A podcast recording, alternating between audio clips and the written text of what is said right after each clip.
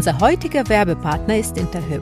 Der Spezialist für Baufinanzierung vergleicht die Angebote von über 500 Darlehensgebern und findet so die Finanzierung, die perfekt zu dir und deinem Traum vom eigenen Zuhause oder von der eigenen Kapitalanlage passt. Mehr Infos und praktische Rechner für Kapitalanlegerinnen findest du auf interhyp.de slash happyimmo.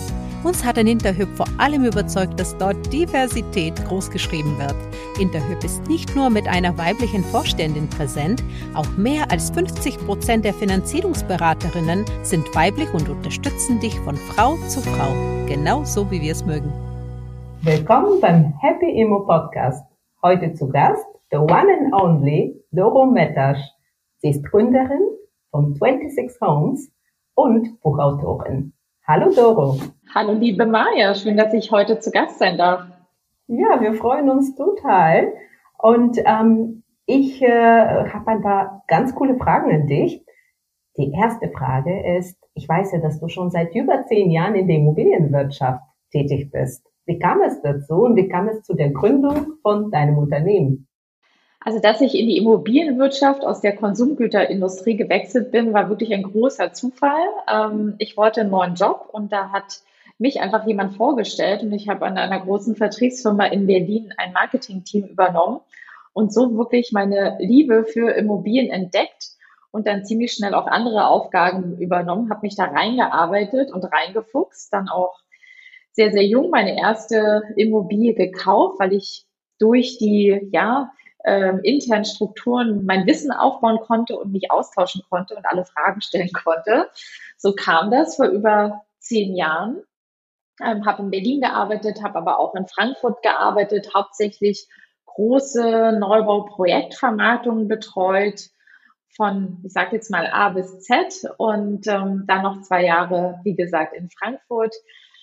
Dann war es irgendwann Zeit für mein eigenes Unternehmen und Anfang 21 habe ich dann 26 Homes gegründet als kuratierte Mediaplattform für Wohnimmobilien. Also bei euch bekommt man das Wissen ähm, durch eure Podcasts und Bootcamps und ähm, ja, Online-Kurse. Und bei mir findet man hoffentlich dann die Immobilie dazu, wenn man sich entschlossen hat, eine Immobilie zu kaufen. Ja, das äh, hoffen wir auch. Ich habe ja bei dir auch schon ein paar coole Immobilien entdeckt. Ich glaube, ich hatte dir das mal erzählt, dass äh, vor einem Jahr habe ich sogar für die Immobilie geboten, aber leider habe ich sie dann doch nicht bekommen.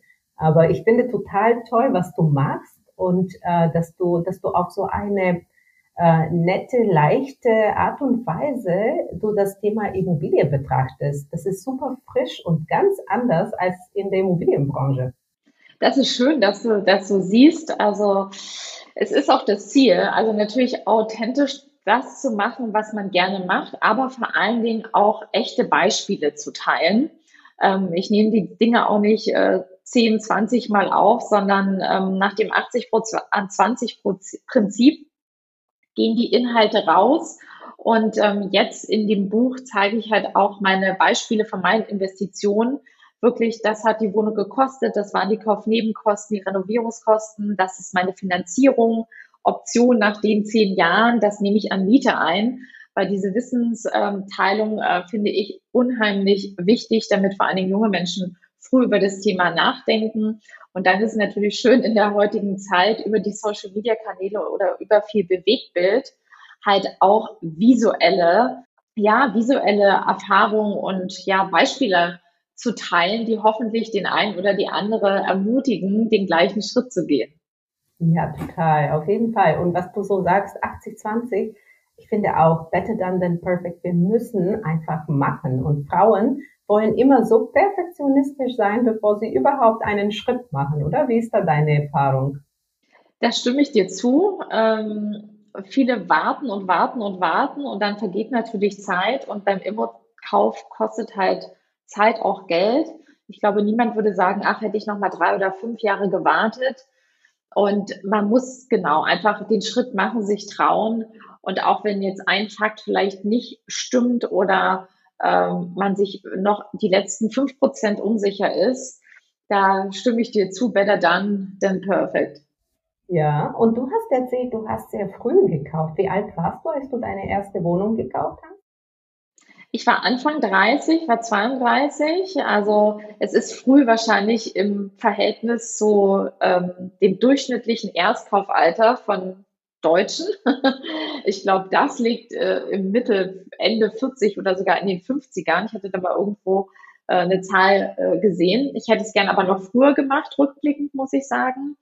Aber mit Anfang 30 war es natürlich ähm, trotzdem ein früher Step. Und so bin ich jetzt acht Jahre später froh zu sehen, wie sich die Immobilie entwickelt hat und was sie natürlich, ja, acht Jahre später auch wert ist. Und das gibt mir eine große Sicherheit in meinem jetzigen Business, dass ich das ganz ähm, entspannt und gelassen angehen kann und ähm, ja, das vorantreibe, was ich jeden Tag denke, so sollte ich es tun und da, daran sollte ich heute arbeiten, weil ich mir ein eigenes kleines Portfolio aufgebaut habe. Ja, das freut mich, dass du das genauso sagst, weil ich habe es für mich genauso gemacht. Ähm, ich habe mir irgendwann gedacht, ich hatte super viele gesundheitliche Probleme und dann habe ich gedacht, okay, jetzt muss ich was für mich tun, damit ich später auch so frei bin, das zu machen, was ich will. Und genauso wie du das gesagt hast.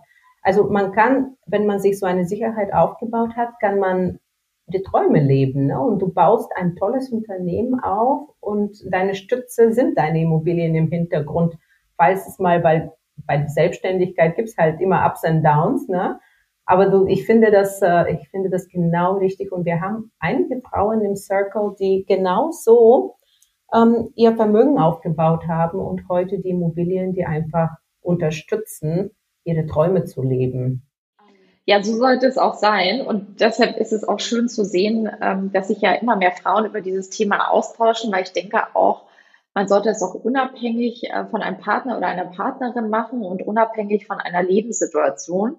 Ich bin immer so mit diesem Glaubenssatz groß geworden von meinen Eltern. Man kauft eine Immobilie fürs Leben und die hat man dann für immer.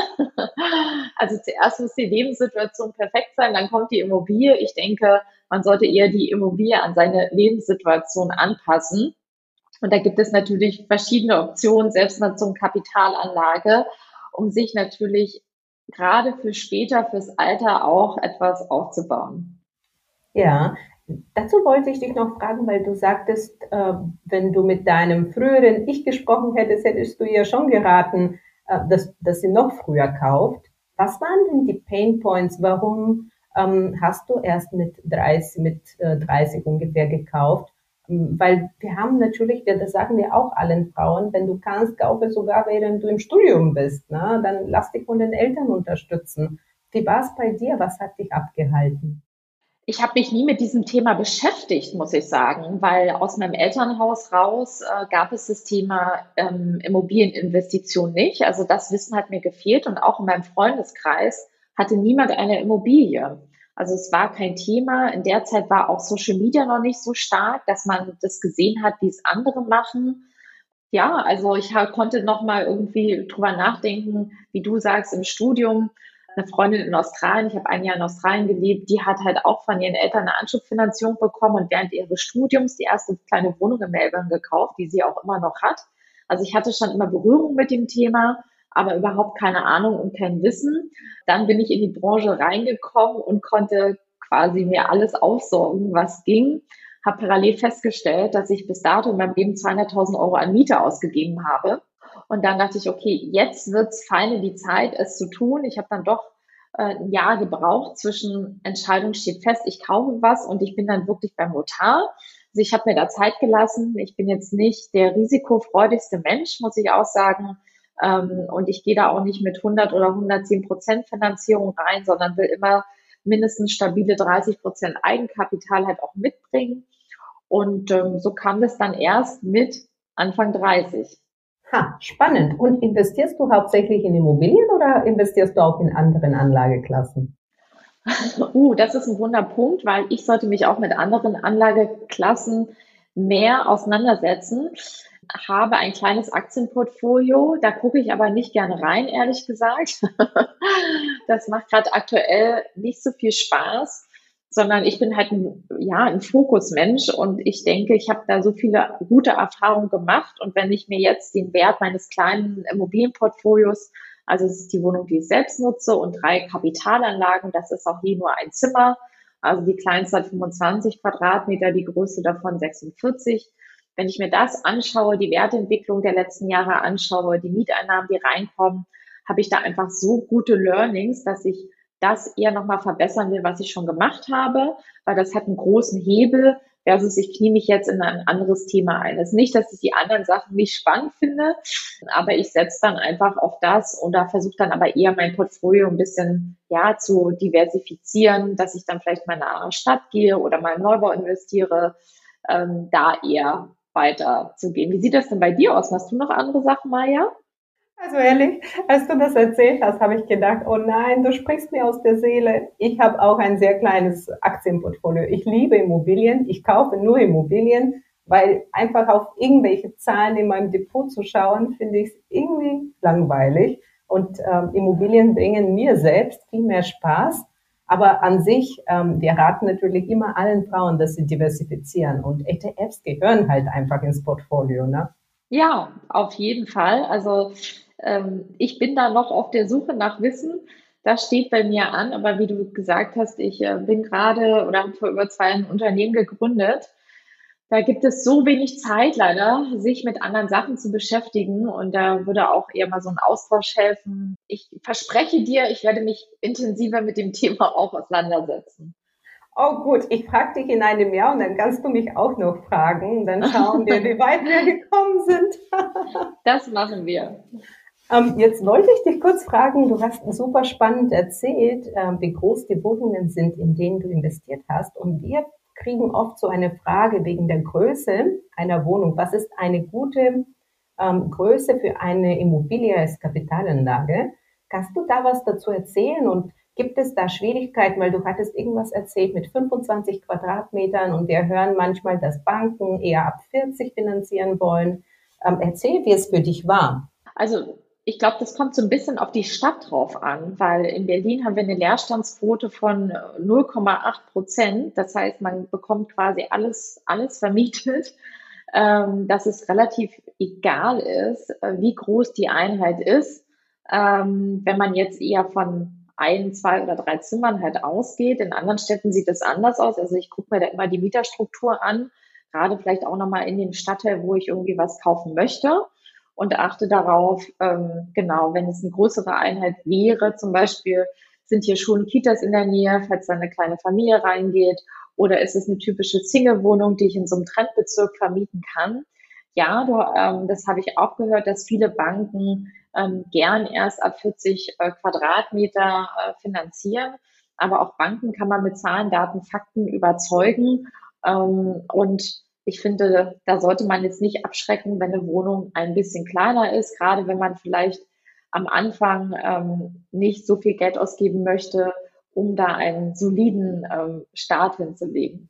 So wichtig, was du jetzt sagst, ne, dass man sich einfach nicht zurückschrecken lässt, weil das haben wir festgestellt, wenn wir, wenn Frauen bei uns im Bootcamp zum Beispiel sind oder in unserem Circle, in unserem Chat, ähm, dass sie sich oft, wenn jemand etwas sagt, ne, die Bank sagt mir, das mache ich nicht, oder ich mache es für 3,6 Prozent Zinssatz, dann schrecken die Frauen ab oder die machen es, die nehmen es einfach an. Und wir sagen immer, genauso wie du gesagt hast, du musst die, du musst ihnen erklären, warum du etwas machen möchtest. Du gibst ihnen ein paar Zahlen. Du akzeptierst nicht einfach 3,6. Du sagst, könnt ihr noch was machen beim Zinssatz.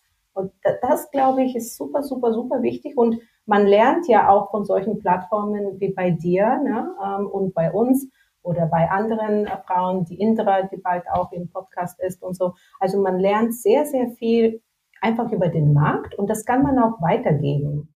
Ja, das sollte man auch weitergeben, genau diese Themen, dass man auch mit einer Bank verhandeln kann. Also das wusste ich am Anfang wahrscheinlich nicht so, weil ich dachte so, dass die Bank, das ist eine Institution, die sagen, das und das ist der Zins und das ist dann halt so festgeschrieben. Natürlich kann man irgendwie vergleichen, aber eine Bank verdient ja auch mit uns oder mit äh, Investorinnen, mit Immobilieninvestorinnen Geld.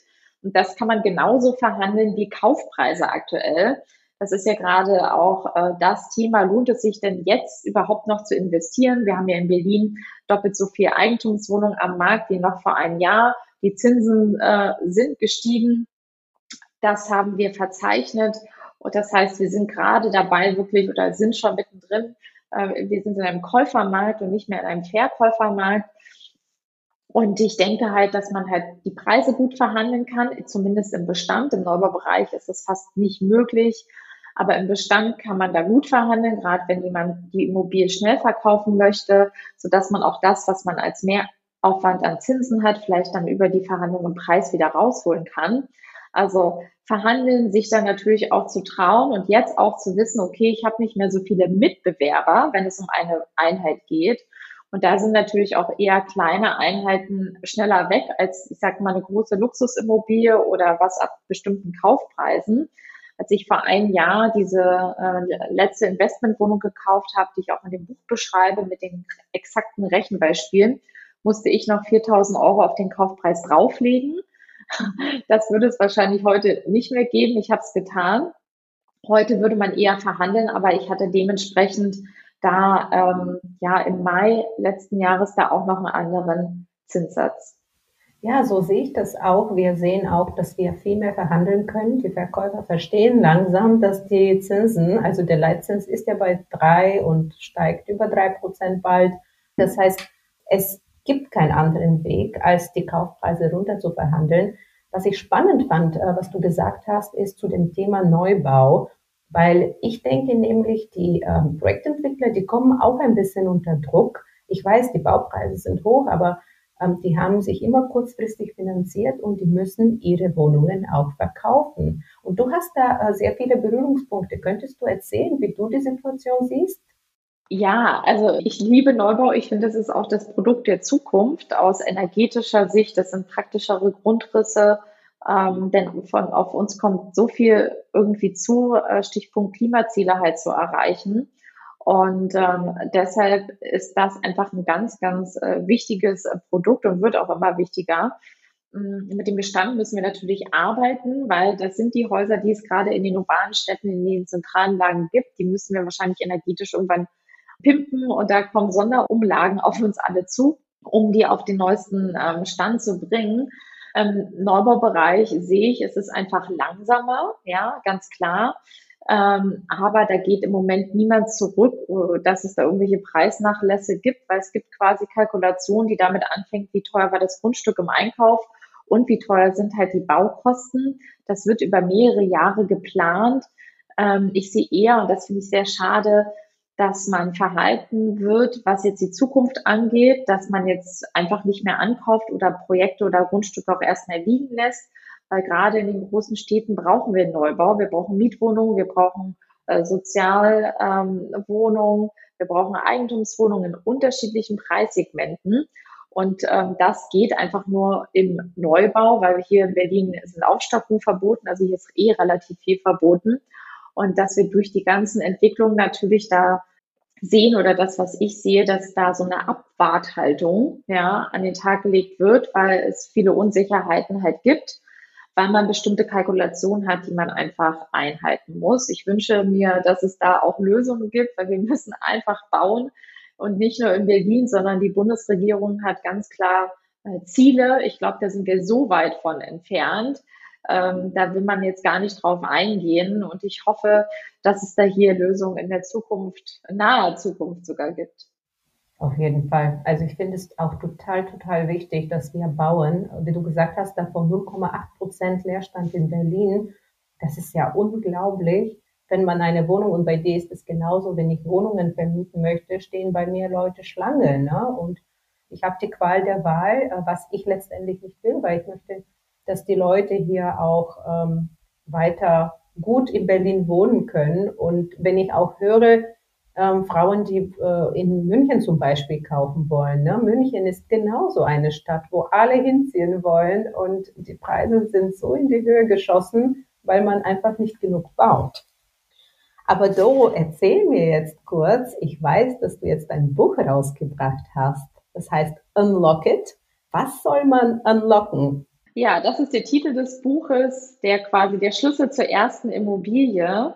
Ich habe nämlich festgestellt, als ich mit 26 Homes äh, gestartet bin, dass es gerade im Buch, oder ich wurde oft nach einem Sachbuch gefragt und ähm, habe immer ein, zwei Bücher empfohlen. Die sind aber ausschließlich auf das Thema Kapitalanlage fokussiert und sehen halt aus wie ein Lehrbuch. Die Inhalte sind mega und ich dachte mir, es ist mal Zeit, dass eine Frau ein Buch zum Thema Wohnungskauf schreibt und natürlich klassisch, wie gehe ich vor und Checklisten und Erfahrungen dann auch die ganz persönlichen ähm, ja, Erfahrungen teilt. Und so ist es, würde man sagen, ein lifestyleiges Sachbuch.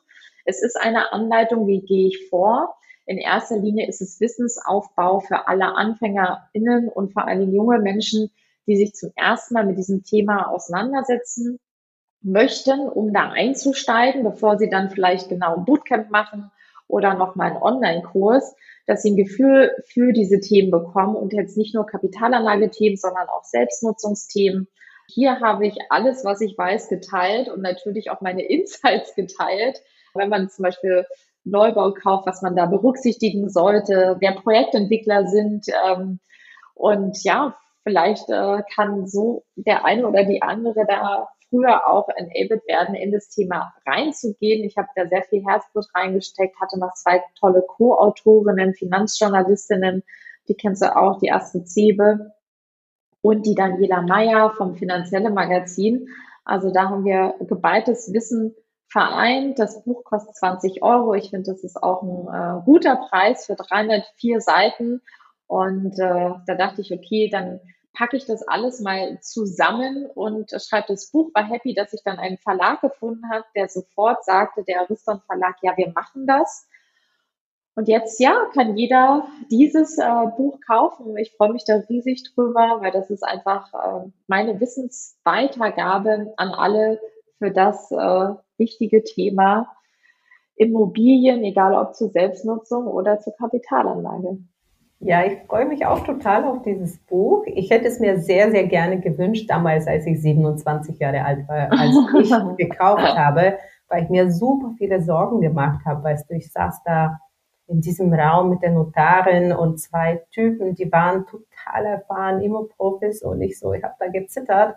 Und ich glaube, so ein Buch hätte mir damals einfach sehr, sehr, sehr geholfen, um mir diese, diese Angst zu nehmen, ne? weil am Ende so ein Immobilienkauf ist auch nicht so schwierig. Ne? Also es ist jetzt nicht mhm. kinderleicht, aber es ist auch, ähm, wenn man die Sachen kennt, und die hast du sicher alle im Buch beschrieben, dann hat man am Ende auch äh, keine Angst und ist super gut vorbereitet. Ähm, ich will jetzt nicht alle Geheimnisse aus dem Buch hier verraten, aber vielleicht erzählst du uns, was du so ähm, als größte Herausforderungen in deinem Buch beschrieben hast. Die größten Herausforderungen waren wirklich äh, Sanierungs- und Renovierungsthemen. Denn wenn ich über eine Kapitalanlage nachdenke, dann mache ich natürlich ähm, eine erste Wertentwicklung, wenn ich selber ja, Hand anlege oder Hand anlegen lasse, versus ich kaufe eine kernsanierte Immobilie oder wirklich Neubau im Erstbezug. Denn Bestandsimmobilien sind natürlich da günstiger, als wenn jemand genau alles schön gemacht hat, das Bad, die Küche, die Böden. Und so habe ich zwei meiner Einheiten einmal wirklich kernsaniert und eine habe ich renoviert. Und gerade bei den kleinen alten Einheiten, da muss man wirklich sagen, das ist ein Nachteil, es ist wahnsinnig schwer, Handwerker zu bekommen, gute Handwerker, zuverlässige Handwerker zu bekommen, weil für die ist es halt nur ein ganz kleiner Auftrag und ähm, werden dann höchstens mal von großen Baustellen abgezogen um da, und dann dahin geschickt. Also alle Themen haben länger gedauert, haben mehr Geld gekostet und das heißt dann nicht nur Geld im Ausbau, sondern halt auch zwei, drei Monate vielleicht Mietausfall. Das muss ich sagen, diesen Zeitaufwand habe ich ganz klar das erste und auch das zweite Mal unterschätzt. Ja, und da muss man einfach gucken, ähm, habe ich diese Zeit, kann ich mich dann darum kümmern, die Handwerker kontrollieren, fühle ich mich da sicher und wohl ähm, oder kaufe ich vielleicht eine Immobilie, wo ich nicht so viel machen soll. Ich muss auch ehrlich sagen, dass ich auch immer wieder mit diesem Thema kämpfe. Ich äh, hatte sogar einmal, also ich versuche auch immer meine Kosten zu optimieren. Und einmal habe ich eine sehr, sehr günstige äh, Bautruppe äh, beauftragt. Und das war so schlimm. Also ich hatte danach ähm, so viele Schäden. Ich musste die eine Wohnung irgendwie ein Jahr aus dem Verkehr ziehen, weil ich ähm, ja, weil, weil ich nicht wusste, woher bestimmte Probleme kommen und dann ja, und dann musste ich das erstmal herausfinden und so weiter. Also sowas kann passieren Aber deswegen ist es ja gut, dich zu haben, äh, uns zu haben und andere Frauen da draußen, die sich für das Thema Immobilienkauf einsetzen, weil wenn man uns schreibt, dann geben wir auch Tipps. Ne? Und wenn man dir schreibt, erzählst du auch, wie es geht, oder man kauft einfach dein Buch, dann weiß man auch, wo die Challenges sind und wie man damit umgehen kann. Aber das Wichtigste ist, dass wir uns gegenseitig unterstützen und austauschen. Und an dieser Stelle möchte ich dich jetzt langsam zum Schluss auch über deine Top 3 Tipps fragen für Anfängerinnen. Mhm. Was sind so deine Lieblingstipps, was so Anfängerinnen helfen würde, Wohnungen zu kaufen? Also ich glaube, äh, der erste Tipp, dass man sich wirklich viel Zeit dafür nimmt, weil das ist wahrscheinlich das größte Investment, was man da bis dato dann in seinem Leben gemacht hat. Also das nicht nur als hier nach der Arbeit oder am Wochenende da intensiv reingehen, zu wirklich viel Zeit nehmen und ganz klar mit der Finanzierung starten. Also erstes Gespräch mit dem Finanzierungsberater, suche am besten einen unabhängigen Finanzierungsberater, damit ich weiß, was ich mir leisten kann, ähm, um dann zu schauen, will ich da selbst in der Wohnung wohnen oder wird es da eine Kapitalanlage, bevor ich mich auf die Suche mache in irgendeine Immobilie verliebe, die ich mir vielleicht gar nicht leisten kann oder vielleicht stände ich auch am Ende des Tages fest, dass ich mir mehr leisten kann, als ich dachte. Also das ist wichtig für Step 1. Dann bei der Suche eine Checkliste definieren. Ähm, Gibt es auch die Vorlage in meinem Buch, die echte Vorlage vom letzten Wohnungskauf, um dann ähm, die Immobilien, die ich online finde, zu bewerten. Aber vielleicht auch, wenn nur weiß ich nicht, 80 Prozent der Kriterien matchen, äh, Besichtigungen machen. Und ich finde es wichtig, gerade beim ersten Kauf so viele Besichtigungen wie möglich zu machen, weil ich bekomme ein Gefühl für den Markt, für unterschiedliche Bauqualitäten, für unterschiedliche Produkte, Umgang mit Maklern. Ich lerne immer was. Ähm, und natürlich auch für das Pricing. Ähm, je mehr ich mir anschaue und immer dann den Quadratmeterpreis ausrechne, kann ich auch viel besser vergleichen. Also dieses Side Invest wird sich beim ersten Mal auf jeden Fall auszahlen, weil man da einfach nochmal äh, sicherer ist mit der Entscheidung, die man dann vielleicht getroffen hat.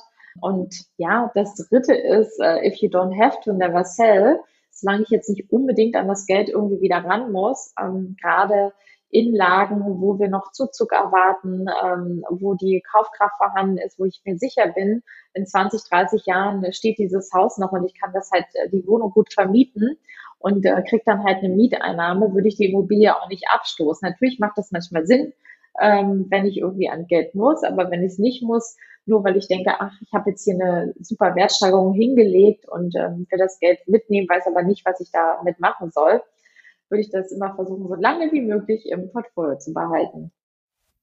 Ja, super. Lieben, lieben Dank. Das sind Top-Tipps. Ladies, ähm, fangt an und kauft euch auch das Buch Unlock It, Unlock diese Möglichkeit, äh, eine Wohnung zu kaufen und passives Einkommen aufzubauen, damit ihr im Alter auch frei seid und eure Träume leben könnt. Lieben, lieben Dank, Doro, dass du da warst. Danke, Maja. Und in einem Jahr hören wir uns wieder. Schauen, wo der Markt steht und ob wir auch in andere Assetklassen reingehen. da bin ich sehr, sehr gespannt bei dir und mir. tschüss, tschüss. Tschüss.